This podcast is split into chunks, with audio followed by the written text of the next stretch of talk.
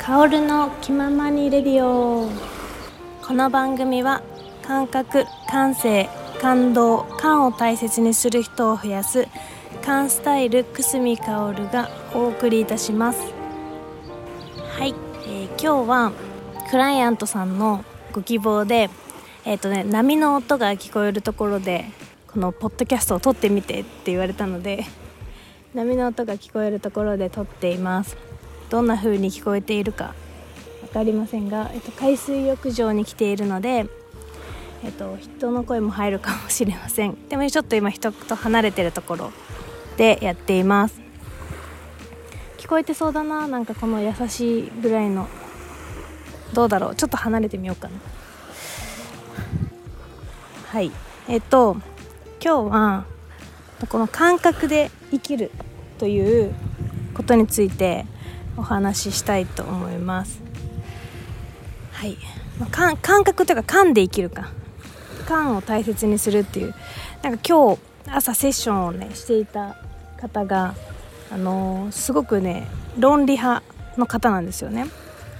でその論理派の人が私をねコーチに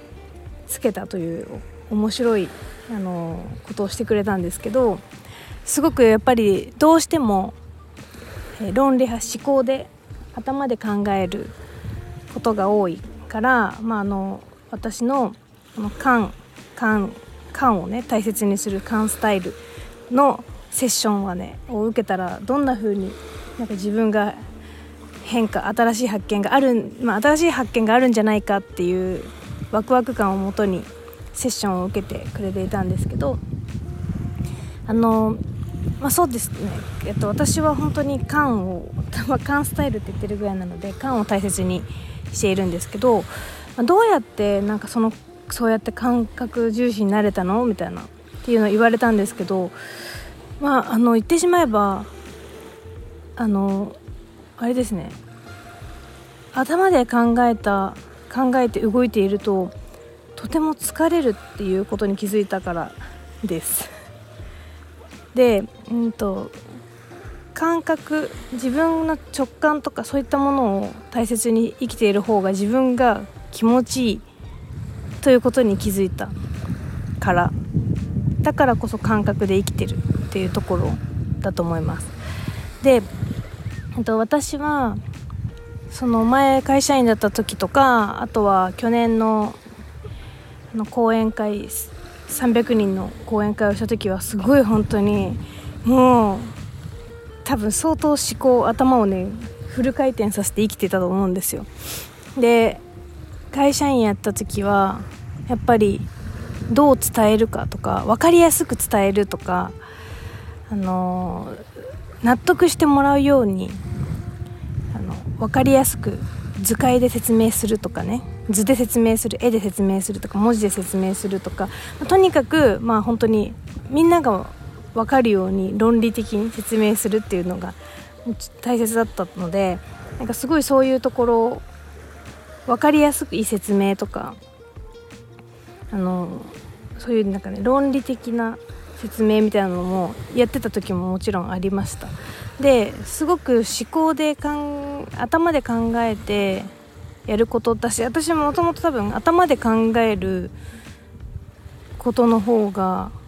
大切を大切にしてたというかなんかていうか癖癖として頭で考える癖がね実は多分強い人だったと思うんですよね。というのもなんかね小さい頃から4人兄弟のえっ、ー、と一番下の一番4人兄弟の一番下だったのでなんか親とか、まあ、兄弟とかのこうやり取り見てすごくね察しのいい子供だったと思うんですよねだからなんとなくこれを言ったら怒られるなとかまあでも分かっててやるんですけど 怒られるだろうなって思いながらもちょっとチャレンジしてあやっぱりなみたいなとかあとなんかこうね親と、ま、兄弟とかのやり取り見ててなんかこう察しのいい子供だったみたいな。だからなんかで大体まあそうなるだろうなみたいなのを頭で考えて分かるみたいな感じの子供だったと思うんですよ。なので小さい頃親に言われたのがなんか私が何かうんと親なんか、まあ、子供叱られてる時に私はなんか親が叱ってるのをずっと観察してたらしいんですよね。だいたい子供って親に怒られてる時にまあなんかみんながどうだったか分かんないですけどお姉ちゃんとかは割とこう親の方を見ないで下を向いてたりとか、まあ、そっちの方見ないみたいな感じだったんだけど私はすごい親のことをずっと見ながら親が怒ってる姿をずっと観察してたんですよ。でこれずっと観察してずっと観察してるから親が「ええ本当に聞いてんの?」みたいな 言ってくるんですよね。でそうすると「うん聞いてるよ」みたいな。なんかで「分かった本当に分かってんの?」みたいな。って言われて「うん分かったよ」みたいな。って感じ。なんかこうか全てを観察してなんか自分の頭の中にインプットしようとしてた感がねある気がするでそれで最後に何を言ってたかわからないけどなんか散々散々親を怒らせて、えーと、観察して「聞いてんの?」って言われた時になんかとどめの一言みたいな感じで私がなんか毎回言ってたらしいんですよねでそれで親は なんかすごい一生懸命怒ったのに最後の一言でぐさっと言われてなんかもう本当に香り嫌だみたいな 感じになっていたというのを聞いたことがあります。面白いなって自分で我ながら思うんですけどなんかそういうだからそうやってなんかね観察して頭で考えるっていうのを小さい頃からすごいやってたタイプです。なのでなんかいつから感覚まあでもでも多分感受性はすごい豊かだったんだけどなんかねすごくえっ、ー、と色彩感覚とかなんかこう自然とかこうやって見て美しいなって思ったり綺麗だなとか思うのは多分小さい頃からすごいあってで花とかも綺麗だなとかなんか海好きだったしなんかそういう自然が大好きっていうのがあったのでなんか知らないうちに感覚もね多分、うんと、こう感覚というものもすごく成長してててであと音楽で感性みたいなものは多分のヒップホップとか R&B とかねあとジャズとかソウルミュージックとかも聴いていたのでなんかこうすごい魂に響くような なんか音楽を聴くのが好きだった。っていうのもあります。であとはうんとあそうそうピアノね。ピアノも弾いてたからピアノでなんかこう感性研ぎ澄ましてた感はあると思います。でなんか生き方としてはまあ、アメリカ行った時はすごい感覚できた感じがするんですよ。なんかもう本当になんかもうポンポンポンって感じの生き方。なんかね何にも考えないでなんかもう本当にこっちがいいあっちがいいあそれがいいみたいな感じで。なんかもうすぐそのいいなって思ったものをポンポンポンとやっていくみたいな感じだったんですけどやっぱね会社員に入ってからなってからそれをやるとなんかダメだよって言われることがすごい多かったなんか。で「えー、それそういう風にやっちゃうんだ」とかなんか「えー」みたいな「ああまあでもくすみもくすみだもんね」みたいな感じ。なんかそういう感じの風に言われてああなんかやっぱりちょっと違うのかなと思って。ででもそういう自分は失いたくないなって思うからそういう自分も作るんだけど作るというかそういう自分でもいるんだけどでもやっぱり思考でねしっかりとか頭で考えて動くっていうことをやっぱり重視しているというかねまあ人が増えれば増えるほどそうなるのかはおそらくそうなると思うんですけどでもまあ、うんと、しっかりと頭で考えて人に伝えたりとか、うんと分かりやすく伝えたりとかっていうなんかこうそういう思考する？で論理論理論理っぽい感じ。なんかこうこうこうだからこうなんですっていうあのすごく分かりやすい説明の仕方とかっていうのも習得したと思うんですよね。でだからそういうのも、うんと、できないことはないんですけどなんかそれをずっとやってた時になんかねやっぱね今もそれ考えると頭がキューってなる感じがする。なんか結局体感覚ですね。体の感覚が。なんかね気持ちよくないんですよねそれが。でそれに気づいた自分が。でなんかぐーっと我慢してる感じ。でそう我慢してやってる感じとかあとやっぱなんか今も頭痛くなってきたな。なんか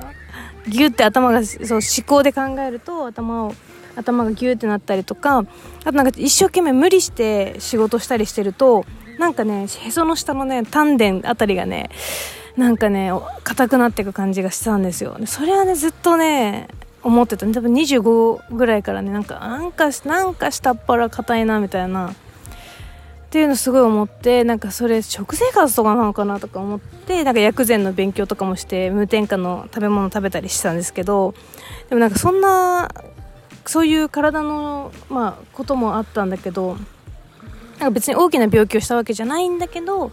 なんかもっと柔らかく生きたいなみたいな気持ちがすごい強くなっていったんですよね。20代後半から。なんか無理してる。なんか体が無理してるぞみたいな。なんか私無理してるぞみたいな。なんかみんなの前ですごくうんといろいろできるんだけどなんか無理してるっていう自分の中の違和感ですよね。だからその違和感を見逃さなかったって感じかな。多分。で多分それ感じてる人結構いるんじゃないかなと思うんですけどでもやっぱなんか違和感を感じながらもやっぱ周りがそういうやり方をしてるからなかなか自分だけね感覚重視で変更なんてできないと思うのでなんか仕事の時はまあ思考派なんだけど普段のプライベートの時は感覚派みたいな感じで会社員の時はなんか多分自分を使い分けていた気がします。でも結局仕事の時は思考派プライベート感覚派とかってやってると仕事でもやっぱ感覚派が出てくるんですよね。でだからなんかそうすると逆になんかちょっと思考して考えてる部分に感覚を入れてみるといきなりなんか物事がポンポンポンってうまく進む瞬間があったりとかしてあやっぱなんか思考頭で考えるだけじゃなくてなんとなくこうじゃないかっていうこれってこうなんじゃないかって自分が、まあ、まあ、これは経験とかもあると思うんですけどなんかその自分が感じたものを大切にすることでうまくいくっていう経験も重ねていった。でそのそれを重ねていったからなんかあ思考をしなくてもしなくてもというか思考を優先じゃなくて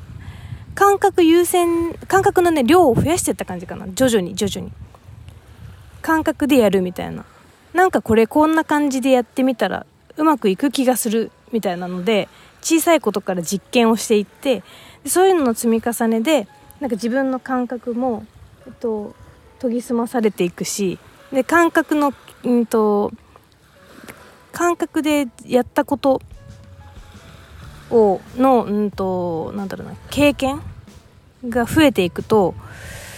うんと、頭で考えるよりこれこっちじゃないみたいな。あれこれってこっちの方が素敵じゃないとか。だ なんか私大体なんとかって素敵じゃないとかっていうので大体決まるんですけどそのなんか素敵じゃない素敵かどうかっていうのでなんかこうあの判断ができるようになってく。私はね。で素敵かこれこっちの方が素敵じゃないみたいな。そのしかもあのその素敵じゃないっていうのもみんながなんかどういう何を素敵とするかっていうのも人それぞれなので私が素敵だと思うのはえっとなんか品があるとかなんかでもなんかユニークみたいな面白い interesting みたいなとかなんかそういう方そういう生き方の方が素敵じゃない？みたいな品があるあってユニークで interesting でなんか綺麗みたいなそういうのが素敵じゃない？みたいな。そんな感じ。でだからなんか何かする時に大体そういうちょっと分かりにくいかもしれないですけど素敵かどうか。っていうので自分がどういうものにうんと、どういう、えっと、場にいたいかとかどういう場を作りたいかとかどういうものに携わっていたいかとかそういうので感覚のね、えっと、成功例をどんどん作っていくみたいな。っていう感じなんですよね。なんかちょっとこれすごい、ま、やっぱり感覚の話って難しいですね。感覚は全て本当に自分ででもこれは感覚で生きるのって初め怖いと思うので、まあ、さっきも言ったけど思考今論理派の人とかもちょっとでも実は絶対持ってると思う。だから私だってほら論理的な部分があったから、えっと、みんな感覚って絶対にあるじゃないですか。自分の直感とか。あるけどそれをさやるのが怖いだけなんだよね。だからやらないだけで実はみんなそれでやりたいんだけどそれ説明つかないじゃないですか感覚って。でこのでも説明がつかないことがね面白いと思ってる私は。まず。だから私は感覚で生きてるからあの説明がつかない人でありたいっていう。っていうかなんか説明ができないってよく人に言われるのであなんかもう説明がつかない人で私いいんじゃんみたいな。っ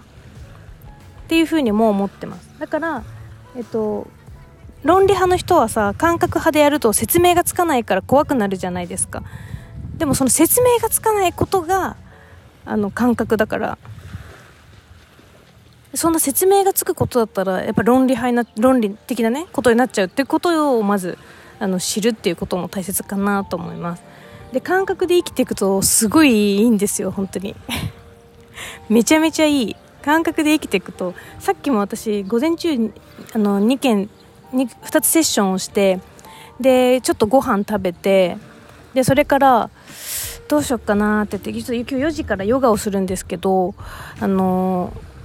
この空いてる時間どうしよっかなちょっと寝よっかなとかもちょっとゴロゴロ寝てたら気づいたら本当寝てて1時間ぐらい寝てたんですけどででそこからパッと目が覚めたら隣のなんかどっからともなくなんかすごいかっこいいヒップホップが流れてきててしばらくそれも聞いてかっこいいなとか思ってたら隣の今なゲストハウスにいるんですけど隣のお家がすごい改装工事をしていてものすごい工事の音を轟かせていたのであもうこれはちょっとここで仕事も今できないしもう海行こうと思って今海に来ました。そしたらやっぱりなんかその時には何も考えてなかったんだけど海に来たらあそうだそうだ波の音であのラジオ撮ってほしいって言われたなと思って今こうやって撮ってるみたいな。なんか結局家にいるよりなんかしたいことできてるみたいな感じなんですよね。家にいて多分あのポッドキャスト撮れないしでうるさいなとか思って嫌だなとか思ってたと思うんですよね。でもなんとなくこう感覚で「あよし海行こう」みたいな感じで海来たらポッドキャスト撮れるみたいな。こういうことしてるとなんだかんだすごい進むっていうか思ってるより進む。なんかこうやりたいことやってるから